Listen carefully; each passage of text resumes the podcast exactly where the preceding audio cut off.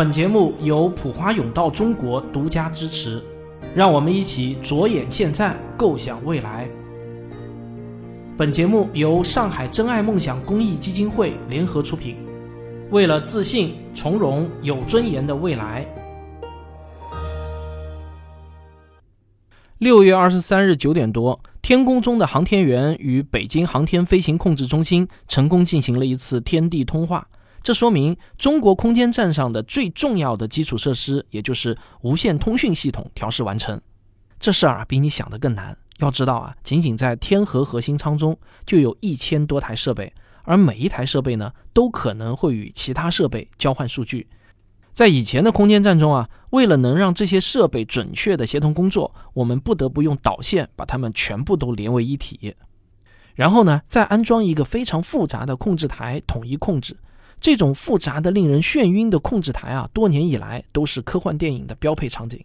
但是，在中国的空间站里，这个标配场景发生了颠覆式的改变。天河核心舱中的很多设备都可以通过无线网络来接入系统，这就使得控制台得到了大幅度的简化。航天员只要在随身携带的手机上就能操控各种各样的设备了。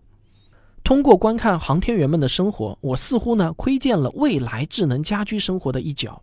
今天呢，我就很想借这个新闻跟你谈谈，为什么华为的鸿蒙2.0系统对未来会如此重要。可能大家不知道，鸿蒙系统呢有两个版本，一个呢是用于手机的，一个呢用于物联网的。手机版的鸿蒙系统啊，由于种种非技术难度方面的原因，始终受制于谷歌的安卓系统。而物联网鸿蒙系统则从一出生开始，每一行代码都是华为自己开发的。物联网这个概念已经被我们谈论了很多年，很多人以为只要是把除了手机、电脑以外的其他设备全部都连上网，哎，那就算是物联网了。但是这个全面联网、全面控制的发展思路，其实并不是真正的物联网，它受到了很多人的诟病。我们把设备联网的目的，其实呢是希望能够更方便的控制它们，比如说一盏灯。只要加装一个智能开关，就可以轻松的实现远程控制。但是啊，如果你把家里的所有普通电器都装上了智能开关，我敢保证你很快就会感到厌烦。就像我爸说的，都是吃饱了撑的，进门的时候随手开灯，做饭的时候才会使用微波炉，哪里需要什么远程控制啊？那就算是那些真正需要远程控制的设备，比如说电视和空调，用手机控制的体验啊，也比直接使用遥控器要差很多。因为用手机控制，在安装的时候，你免不了要扫码下载 App，然后是注册登录、建立连接等等一系列繁琐的操作，才能完成手机与家用电器的连接。我看很多人啊，都是图个新鲜，用几天 App，很快呢就会重新拿起遥控器。让我们觉得遥控器比手机更好用的原因很简单，就是因为遥控器它是空调的原配设备，它们之间在出厂的时候就完成了配对和互信，它们的关系呢就像是一对亲兄弟。而手机是一个外来的设备，它们就像两个从没见过面的陌生人一样，如果想要在一起做事情啊，就必须先签订一个复杂的合作协议，这样的连接肯定会比遥控器与空调的关系脆弱得多。而华为的鸿蒙2.0要解决的就是这个痛点。华为提出的解决方案是这样：任何一个装上了鸿蒙的智能设备，只需要与手机轻轻一碰，就能成功的建立连接，其他的什么都不用做。这个背后的原理是这样啊：两个设备相碰，他们会同时收到一个大小相等、方向相反的振动信息，于是呢，这两个设备就算是认清成功了。这绝对是一个巧妙的设计。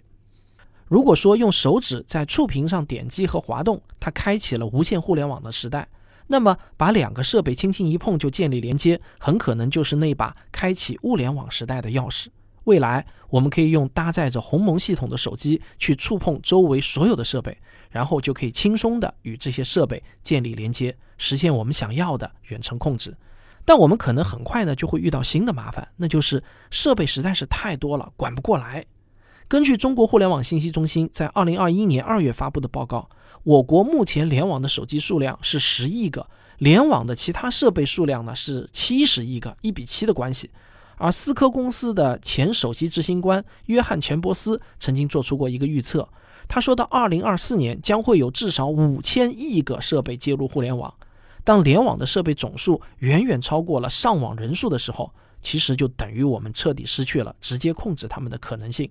你想想看，如果你家里的菜刀、碗筷，甚至一双拖鞋都能联网的时候，你面对着这上百个智能设备，你还会提起直接管理他们的欲望吗？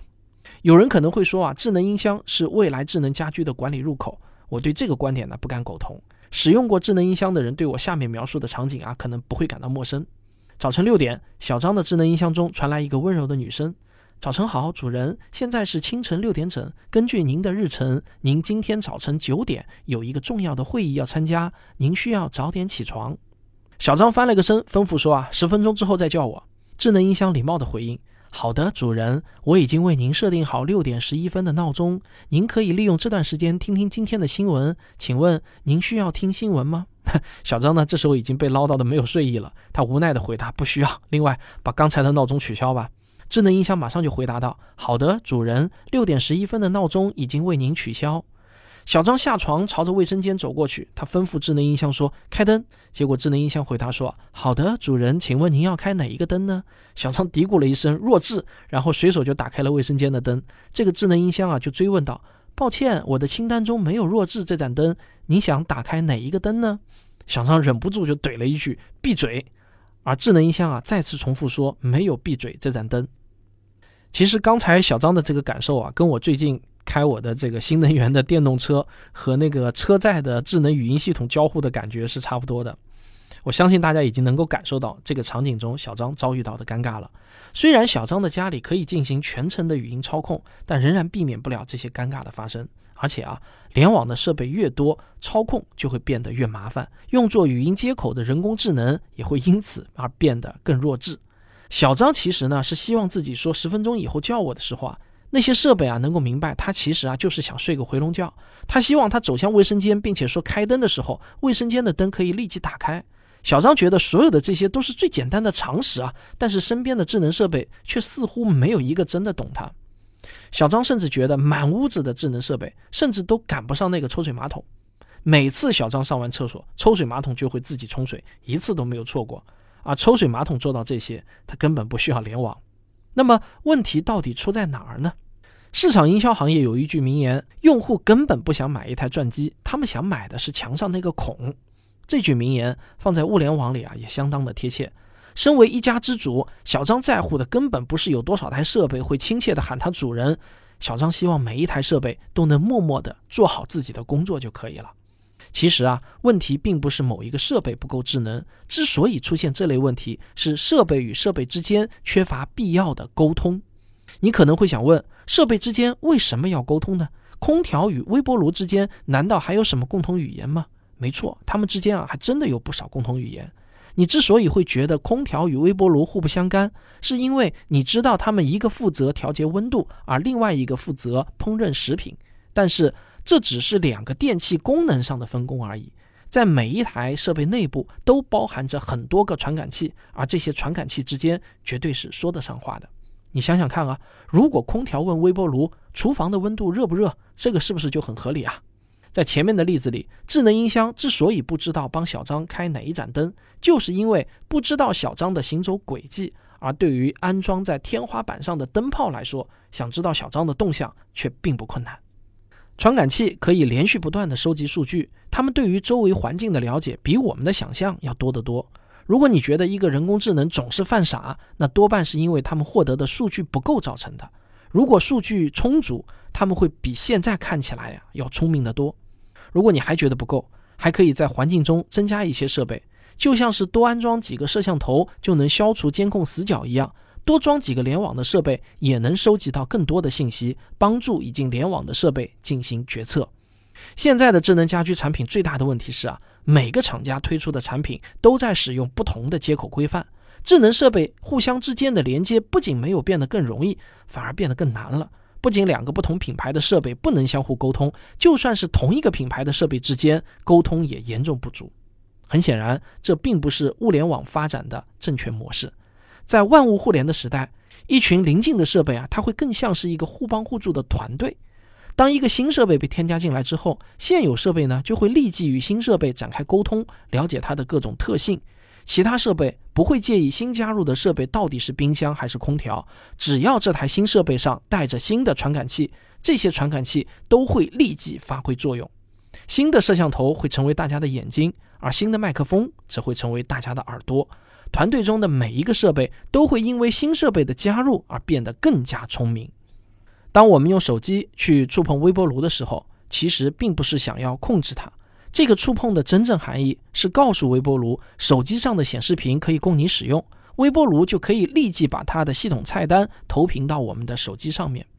鸿蒙2.0真正令人着迷的地方，不仅仅因为这是一个国产而且开源的操作系统，更因为它把这种开放的理念同时传递给安装了鸿蒙系统的所有设备，帮助这些设备形成一个能够互相协作的生态。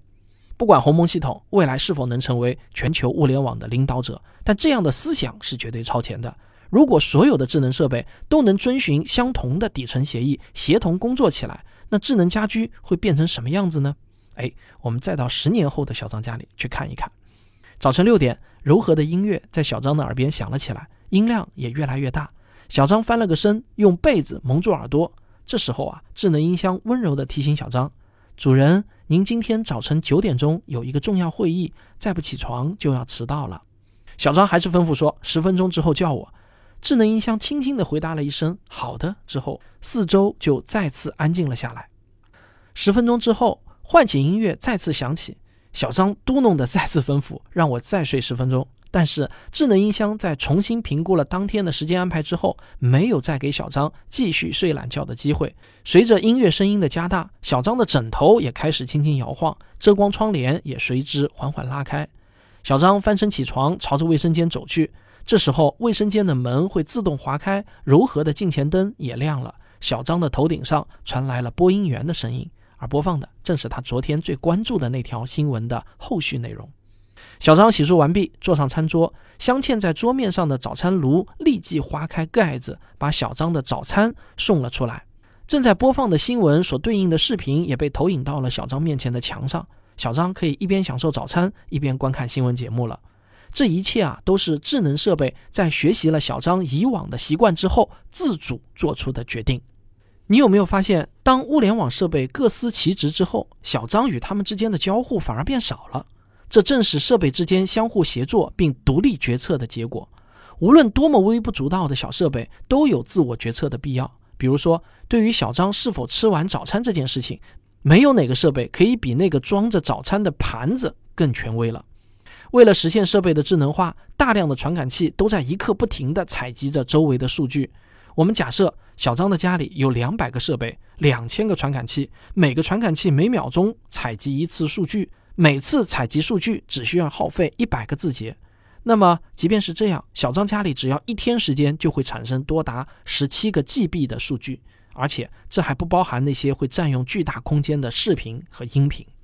这些来自家用设备的海量数据，既不会被长期保留，也没有进一步挖掘的价值。它们唯一的用途就是充当智能设备的学习资料，帮助人工智能适应环境，变得更聪明。二零二零年以来，党中央、国家发改委还有工信部都明确了信息基础设施的建设战略。普华永道在名为《五 G 应用及互联网新基建》的这篇报告中就指出，五 G、云计算。区块链等技术已经成为了新型基础设施的重要代表，就像城市里的绿地、城市间的高速公路一样，5G、云计算这些服务也会逐渐成为公共基础设施，向公众免费提供。在这些新基础设施上，还会进一步建设人脸识别、语音助手、动作捕捉、实时翻译等基于人工智能的云服务。一个物联网设备。只要调用这些服务，就可以轻松实现人脸识别这类技术含量比较高的复杂技术。在新基础设施的加持之下，即便是灯泡这样毫不起眼的设备，也完全可以认识自己的主人，并且根据场景来自主决定自身的亮度。在未来，一个高性能的物联网芯片可能只有硬币大小，但价格呢却只有几块钱。物联网设备不应该被别人管理，他们是第一手数据的创造者。当然也应该成为这些数据的整理者和服务者。将来每一个设备都能得到高水平而且接近免费的互联网新基建服务。鸿蒙2.0的问世显然让这个目标离我们又近了一步。二零二一年的六月一日，开放原子开源基金会发布了鸿蒙2.0的源代码，这意味着华为公司已经完成了鸿蒙2.0的源代码捐献工作。鸿蒙2.0也成为目前唯一的一个全面开源的物联网操作系统。鸿蒙2.0的全面开源必然会成为物联网发展过程中一个里程碑式的存在。或许在十年后回顾，它可以和安卓系统的诞生相提并论。从此呢，各大设备厂商终于有了一个推倒壁垒，让不同厂商生产的设备可以放下品牌成见，寻求互联互通的理由。物联网设备如果能装上统一的操作系统，就有可能走出一条自我管理、自我学习、自我决策的去中心化道路。在人工智能自我学习的过程中，我们只要给人工智能定下目标，就不再需要关注他们的学习过程了。对于人类来说，人工智能的学习过程就是一个无法理解的黑箱。我相信用不了多久，物联网设备如何相互协作，也会成为人类没有兴趣去关注的一个问题。我们唯一要做的事情啊，就是把它们安装在需要它们的地方。好，您对这样的未来以及鸿蒙系统怎么看呢？欢迎您把您的看法写在留言区，我们共同探讨。好了，这就是本期的数字未来。感谢联合出品方真爱梦想，感谢独家支持方普华永道。我们下期再见。科学声音。第五期科普写作训练营呢，定于七月三日开学。想跟大家说一下，我们第五期的科普写作训练营呢，是定于七月三日举行线下的开学仪式。那七月十一日呢，会有第一次正式的课程。啊，我不得不告诉大家，这可能是最后一期训练营了。以后呢，就只有以录播为主的大课班了。一对一服务的私教课呢，我以后就不再开了。原因是啊，我明年呢，想把自己的时间精力再聚焦一点。尽量多用在科普纪录片的创作上。我深刻地感受到，这个世界上真的没有什么轻轻松松的成功。想要做出能与国外大厂相媲美的大片，我只有聚焦、聚焦再聚焦，死磕自己，对每一句台词、每一个镜头都精益求精，才能做出走出国门的好作品。《寻觅自然》第二季的拍摄呢，现在是刚刚过半。从目前拍摄的成果来看啊，我还是很有信心能够超过第一季的。但是啊。如果明年拍第三季，想要再超过第二季的话，那我就必须要再投入更多一倍的精力才有可能。所以呢，未雨绸缪，明年的训练营呢，我也只能停办。假如你想搭上最后这一趟末班车的话呢，在七月十一日之前呢，都还来得及，就与小黄老师联系，他的微信和 QQ 都是幺二八六零幺九六零六。那截止到我发稿的时候啊，我们第五期训练营还剩下最后两个名额。好了，这就是本期节目，我们下期再见。